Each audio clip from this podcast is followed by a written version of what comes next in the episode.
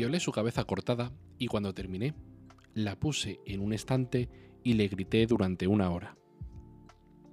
Esto es una cita de Ed Kemper, un asesino en serie, y en concreto está hablando sobre el asesinato de su madre.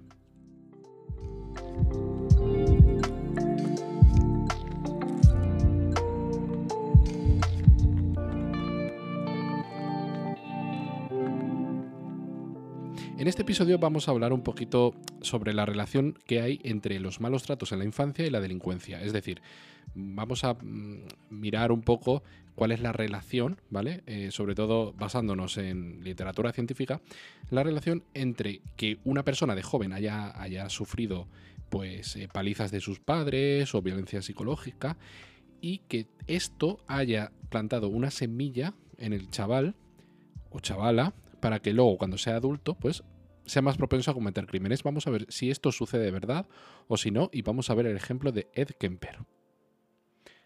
Oye Juan, ¿tú qué opinas de los niños que de jóvenes sufren y de mayores son delincuentes? Juan, Juan, Juan, Juan. Hostia, no está. Bueno, pues me, me toca a mí a grabar el episodio yo solo. Bueno, no hay problema me hago las preguntas a mí mismo. Bueno, Ed Kemper, para el que no lo conozca, es, una, es un asesino en serie muy famoso de Estados Unidos, que por cierto, eh, hay, su historia más o menos, o su, personaje, ¿no? por así decirlo, salió en una, en una serie de Netflix llamada Mindhunter, que está bastante bien, en el que unos por así llamarlo, unos agentes del FBI le hacen una entrevista sobre sus asesinatos. Bueno, pues esta, esta persona cometió unos cuantos asesinatos, que se sepa 10, pero seguramente fueron muchos más, y se centraba sobre todo en mujeres eh, jóvenes, las cuales eh, solía secuestrar mm, cuando las recogía mientras ellas hacían autostop y las mataba, e incluso las violaba, y hacía de todo. De hecho, eh, el caso así un poco más sonado ¿no? fue que su madre le cortó la cabeza, violó la cabeza, y como dije antes, pues la puso en un estante y, le gritaba, le tiraba, le tiraba eh, dardos a la cabeza y tal. Entonces, mm, claro, ¿qué pasó con este, con este hombre? Que por cierto medía 2 metros, pesaba 120 o 130 kilos, era un mostrenco, era un monstruo, pero además tenía un cociente intelectual de 145. Es decir, estaba, era considerado un genio. A la altura, pues, o sea, tenía casi el mismo cociente intelectual que Einstein, ¿vale? Por así decirlo. Pero sin embargo, fijaos lo que pasó. ¿Y qué pasó exactamente con esta persona? Bueno, pues se quejaba constantemente eh, de que en su infancia su madre eh, pues eh, le maltrataba, ¿vale? Le encerraba en el sótano, le hacía la vida imposible, etcétera, etcétera, etcétera. Su padre no quería saber nada de él y cuando se lo la madre le mandó el, el, hijo para que lo cuidase él, él se desentendió y lo mandó con su abuela. Y su abuela era exactamente igual que su madre también le maltrataba, etcétera, etcétera. Entonces parece ser que este asesino en serie eh, tuvo como una especie de trauma que luego de adulto le hizo pues matar y violar mujeres. En venganza por los actos de su madre, por los maltratos de su madre y de su abuela. Bueno, esto es lo que vamos a ver. Porque es que, claro, a la hora de intentar estudiar y entender el comportamiento de un criminal, ¿vale? Muchas veces eh, digamos que se intenta encontrar una justificación a sus actos o establecer un patrón. Mm, bueno, ya sabéis, ¿no? una relación causa-efecto que ayude a crear un perfil, ¿vale? En este caso un perfil criminológico o psicológico, como queréis llamarlo, me da igual. Para que así, eh, entendiendo a esta persona y su circunstancia, eh, se puedan en el futuro abordar casos parecidos y resolverlos de una manera más o menos eficaz.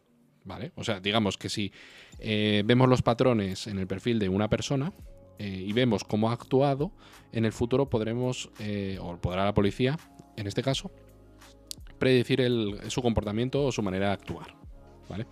Para esto se utilizan hipótesis y el método científico. No es que cuatro chalaos eh, digan su teoría, así porque sí, y, y, eso vaya a misa. No, aquí hay que aportar datos, ¿vale?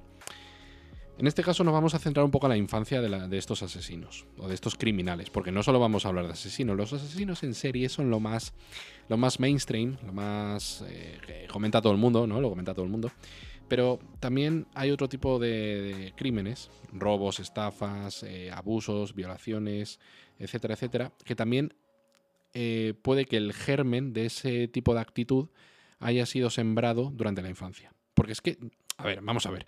Los niños son esponjas, ¿no? Esto lo, hemos oído. Lo hemos oído de todas partes. Porque los niños forman su personalidad a través de sus experiencias, ¿vale? Y el contacto con el ambiente. Y claro, eh, el ambiente, uno de los escenarios del ambiente más importante, si no el principal, es el seno familiar. ¿Ok? Por ello, se puede decir que una distorsión en el ambiente común también eh, cambia de manera significativa la personalidad que se forma en el niño. Es decir, eh, dos niños exactamente iguales, criados en casas distintas, con padres distintos, de distinta, que los tratan de distinta manera, harán que esos niños desarrollen una personalidad distinta. ¿Vale? Entonces, eh, hay tres principales hipótesis que hablan sobre la relación directa entre los malos tratos en la infancia con la delincuencia, cuando son adolescentes o cuando son adultos. Por un lado tenemos la hipótesis biológica, ¿ok? Luego la hipótesis sociológica y la hipótesis psicológica. Vamos a hablar un poquito de cada una, ¿vale? Biológica, sociológica y psicológica. Puede parecer un poco de perogrullo lo que, lo que voy a contar en este episodio, pero bueno, siempre, siempre es interesante ahondar un poquito más y ver ejemplos eh, prácticos, ¿ok? La primera hipótesis es la biológica, ¿vale? Eh, básicamente es intentar deducir si en los genes hay algo que nos haga violentos, de, manera natural, ¿vale? O al menos que unas personas sean más violentas que otras ante un determinado estímulo.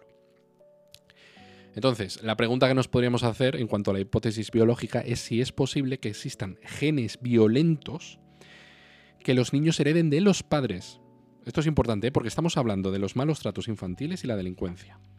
Entonces, esta hipótesis de los genes violentos heredados, en Estados Unidos hay abogados, defensores, ¿vale? Que cuando hay un juicio a un asesino o a un criminal, intenta justificar estos actos delictivos de su cliente, eh, los justifican como intentando demostrar que son propensos a la violencia por culpa de la herencia genética de sus padres.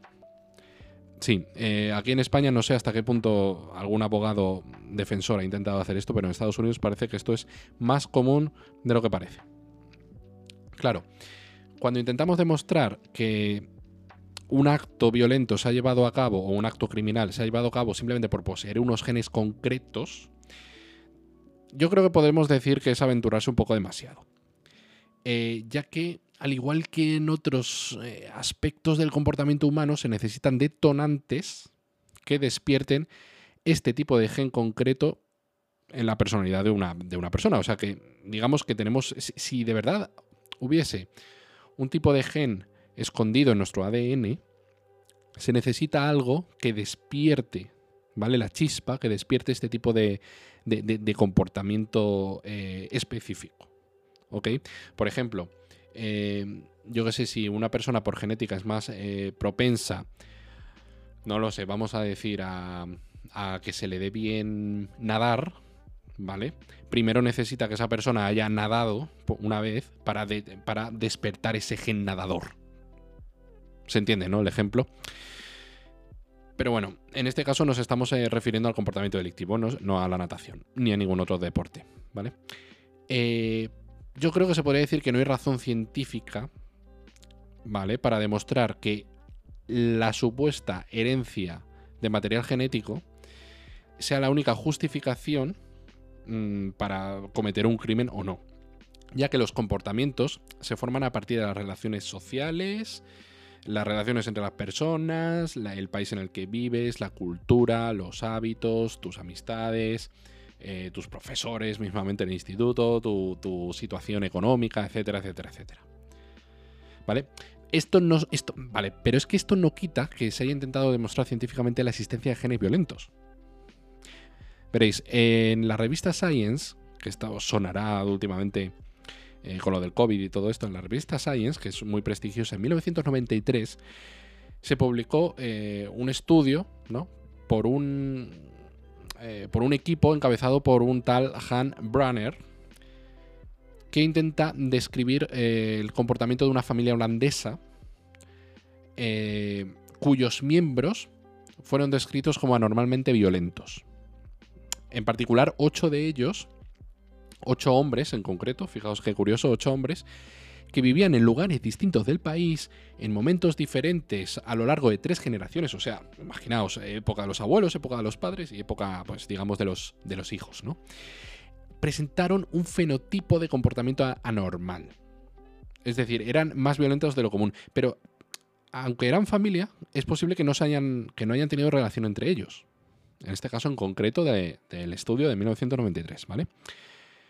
Entonces, ¿Qué pasaba con estos ocho hombres que se estudiaron en las tres generaciones? Bueno, pues resulta que eran unos hombres que tenían unos arranques agresivos, mm, o sea, eran unas personas muy violentas, muy agresivas, eh, provocaron incendios, e intentaron violar, hacían exhibicionismo, es decir, que se desnudaban delante de las personas, y este tipo de comportamientos desviados.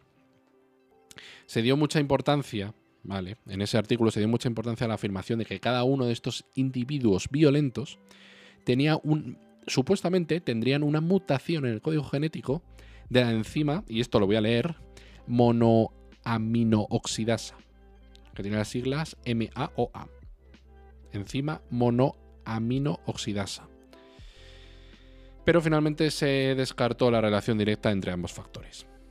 Es decir, mm, ya se ha intentado demostrar científicamente que un determinado gen en una misma familia hace más propensos a las personas, y parece que en este caso concreto a los hombres, para, ser violentos y cometer delitos.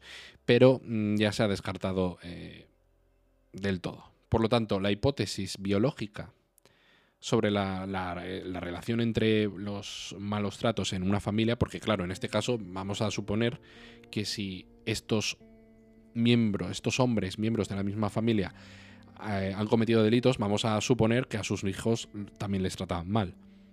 Pero en este caso parece que no hay una relación directa entre, entre la genética y el comportamiento.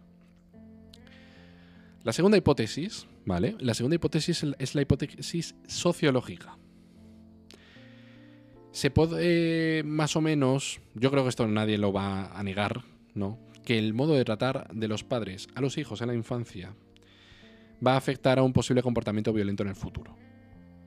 Pero vamos, esto no es que lo diga yo, lo digamos todos, es que hay varios estudios que han documentado la correlación entre el abuso de los niños y la futura delincuencia juvenil y adulta.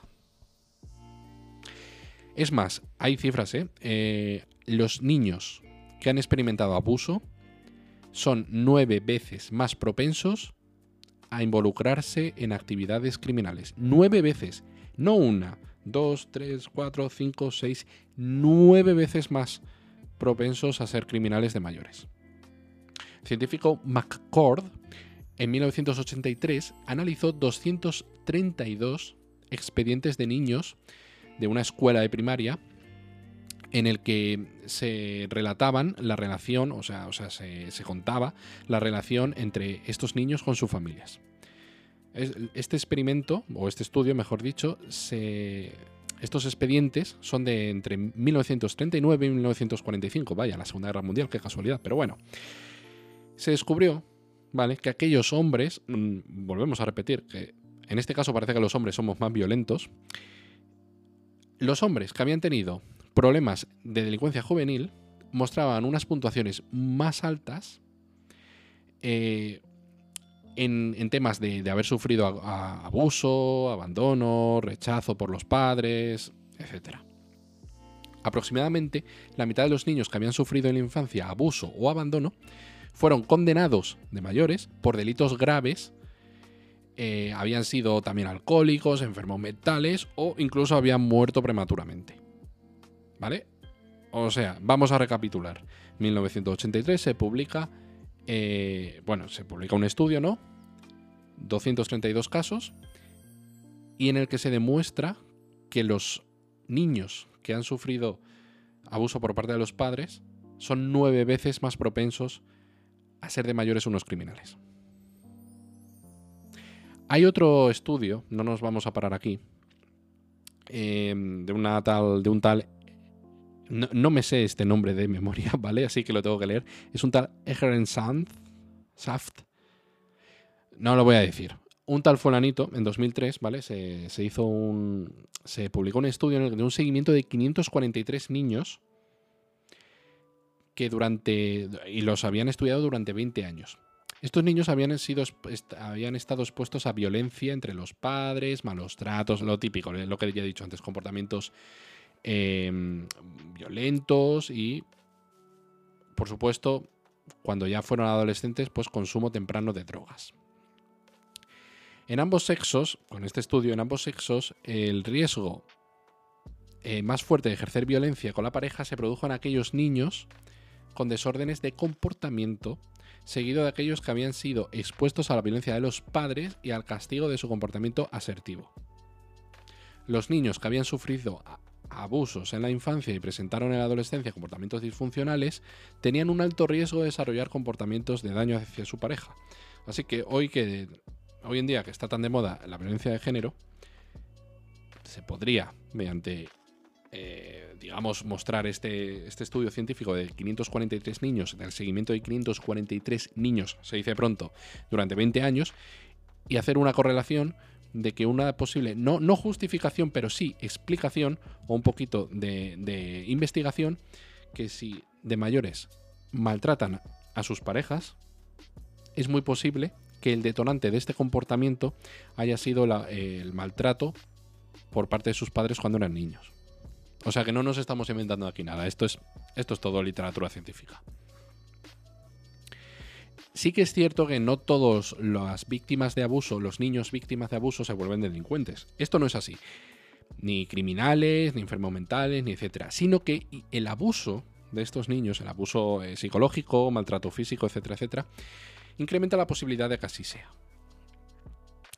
Es posible que los adolescentes que fueron víctimas de abuso, cuando eran pequeños, reaccionen pues escapándose de casa, que eso puede protegerlos, ¿vale? O sea, pues otro, o sea, imagínate eh, pues un niño que sus padres les pegan y, o su padre o su madre le pega y reacciona huyendo. Dice, me voy de casa, eh, voy a protegerme, ¿vale? claro, el, vivir en la calle, el tener que sobrevivir, bueno, pues esto casi siempre implica eh, un mayor acercamiento al crimen, al robo, a la violencia, al consumo temprano de drogas, ¿vale? Esto es una situación que Mm, lejos de protegerlos, o sea, ellos huyen, pero digamos que, saltan de la sartén para caer en las brasas, ¿no? El huir de, un tipo de violencia hace que vean de, tú a tú, en primera persona, la calle, el mundo real y el acercamiento al crimen. Porque es que, claro, no todos los, no todos los abusos a menores son, son del mismo tipo. Los hay físicos y los hay emocionales, que son mucho más sutiles. Y a lo mejor hay padres que confunden el ser, eh, digamos, en educarlos de una forma estricta.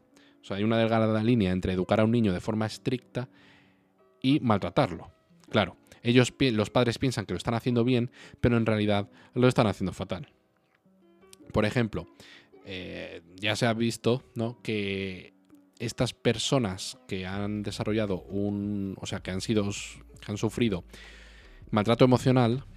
Eh, de mayores, pues se les ha relacionado con el robo, la mentira, la baja autoestima, desajuste emocional, dependencia, eh, bajo rendimiento escolar, depresión, agresión, trastornos de aprendizaje, homicidio, suicidio y en general cualquier tipo de mm, comportamiento desviado. Esto, son, esto que, acabo de decir son unas conclusiones que se llevaron a cabo con un estudio en 1987 por Hart y Brassard. Casi nada, ¿eh?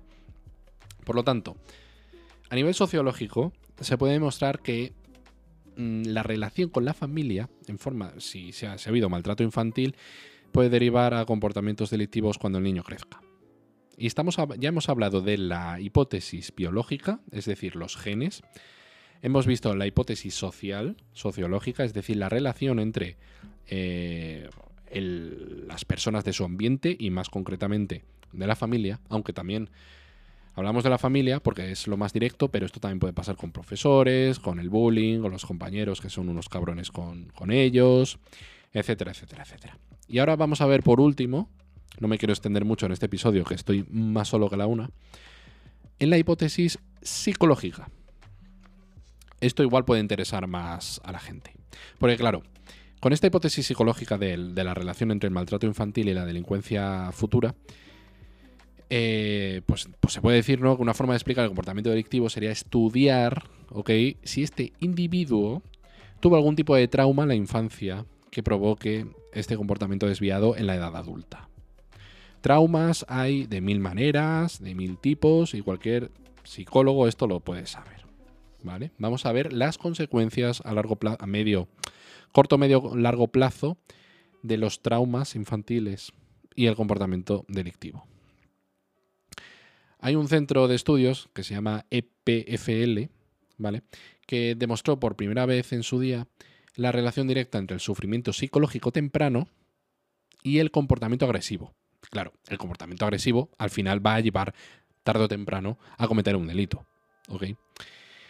Hay también, eh, bueno, este centro, ¿vale? Que es la Escuela Politécnica Federal de Lausana, o, yo no sé hablar en francés, lo siento. Eh, en este caso es de Suiza, y un equipo de investigadores eh, demostró por primera vez la existencia de una correlación entre el trauma psicológico y cambios concretos y perdurables, importante, perdurables, en el cerebro. Unos cambios que, obviamente, eh, están vinculados con el comportamiento agresivo, porque es lo que estamos buscando encontrar. ¿Ok? El objetivo de, esta, de este equipo de investigadores científicos es analizar si existirían, si existen unos tratamientos específicos que puedan revertir esta transformación del cerebro porque todos sabemos que el cerebro es plástico. Es decir, se puede modificar de una forma, pero también se puede volver atrás. O, modificarlo para que, sea, para que se comporte de una forma distinta. Entonces, la hipótesis de, estas, mm, de estos investigadores, la hipótesis psicológica, es que los traumas transforman el cerebro de los niños y al transformarlos generan agresividad en la edad adulta. Entonces, si son capaces, mediante un tratamiento del tipo que sea, revertir ese trauma, o sea, bueno, el trauma no se quita, ¿no? Pero bueno, se quita, vamos a decir que se quita, pero no se quita. Volver a transformar el cerebro para que eliminar esta tendencia al comportamiento violento. ¿Lo conseguirán? Mm, ya lo veremos. Porque claro, la... los niños que han sufrido traumas psicológicos durante la infancia sufren alteraciones en una parte del cerebro que se llama COF, C-O-F, que es la corteza orbitofrontal. Entonces, los traumas, del tipo que sean, durante la infancia, generan alteraciones en la corteza orbitofrontal. Se llevó a cabo un experimento con ratas y se llegó a la conclusión de que las heridas psicológicas sufridas en la infancia dejan una huella biológica duradera que persiste en el cerebro adulto. Si esto pasa con ratas, en teoría debería pasar también con las personas.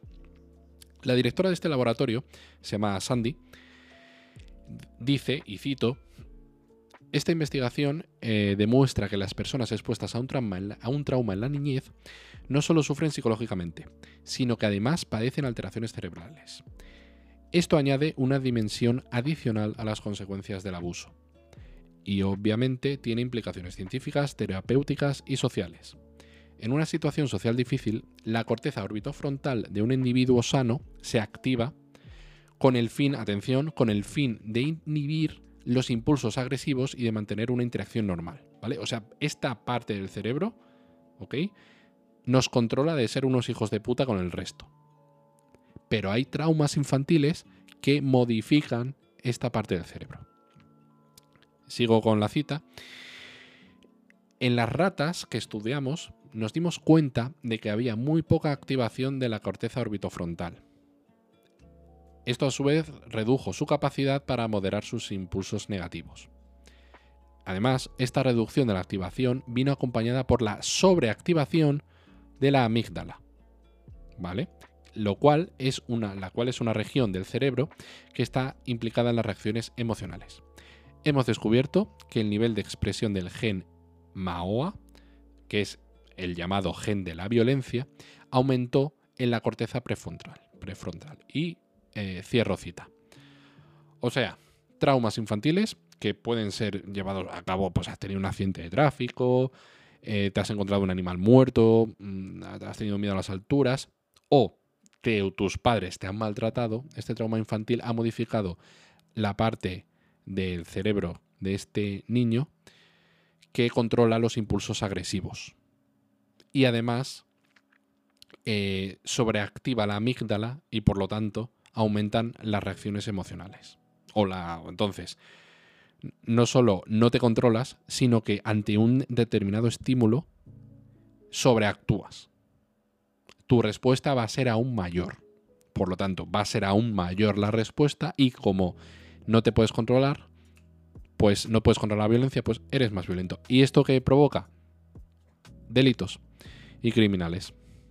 Por lo tanto, se puede decir, se puede demostrar que traumas psicológicos infantiles provocan comportamientos delictivos y violentos en los adultos. No quiero repetirme mucho en esto, pero bueno, básicamente hipótesis biológica, hipótesis sociológica e hipótesis psicológica, aunque la psicológica tiene mucha relación con la biológica porque hemos hablado de cómo modifica el cerebro. Por lo tanto, como conclusión, podemos decir que los niños con padres violentos, mm, vamos a ver, eh, viven eh, distintos tipos de violencia, ¿ok? Psicológica, eh, emotiva y física, ¿vale? Y sin importar el tipo de, de abuso que han sufrido, todo abuso que reciben deja marcas en su personalidad, es decir, en la forma de actuar concreta de esta persona ante determinados estímulos del medio. Los datos encontrados, encontrados dan como referentes de lo que podemos encontrar en la personalidad de los niños que han vivido abuso por parte de sus padres, ¿ok? Y lo más característico y común es que los niños que han sufrido abusos eh, tienen como, como rasgos de inseguridad, retraimiento, inhibición de sentimientos y sobre todo agresividad. Por lo tanto, se puede concluir, ¿ok? Que la violencia en el hogar afecta a los niños provocando el desarrollo de una personalidad negativa y con rasgos que no le permiten crear relaciones sociales fácilmente. Y por supuesto les crean un sentimiento de estar buscando resguardo y protección de todo. Es decir, em, cuando nos encontremos ante casos de, personas violentas o personas que se salen de lo común, es decir, que tienen eh, comportamientos desviados, que se llama. Yo creo que tras lo que hemos aprendido en este episodio, podemos ya no justificarlo, porque todo comportamiento violento no está justificado, pero sí comprenderlo. Y puede haber mil factores que provoquen que una persona cometa delitos y sea violenta, y uno de ellos, por supuesto, va a ser el maltrato infantil por parte de los padres. Y hemos visto cómo, científicamente hablando, hay varios estudios que intentan demostrar esta hipótesis. No me quiero extender mucho. Sé que un monólogo de una persona en un podcast eh, puede ser un poco aburrido. Espero que este, que este tema a tratar te haya gustado. A mí me parece súper interesante y súper eh, divulgativo. Y bueno, en el siguiente episodio, mm, pues no sé de qué hablaremos. No lo sé. Algo se nos ocurrirá Adiós. Hasta luego.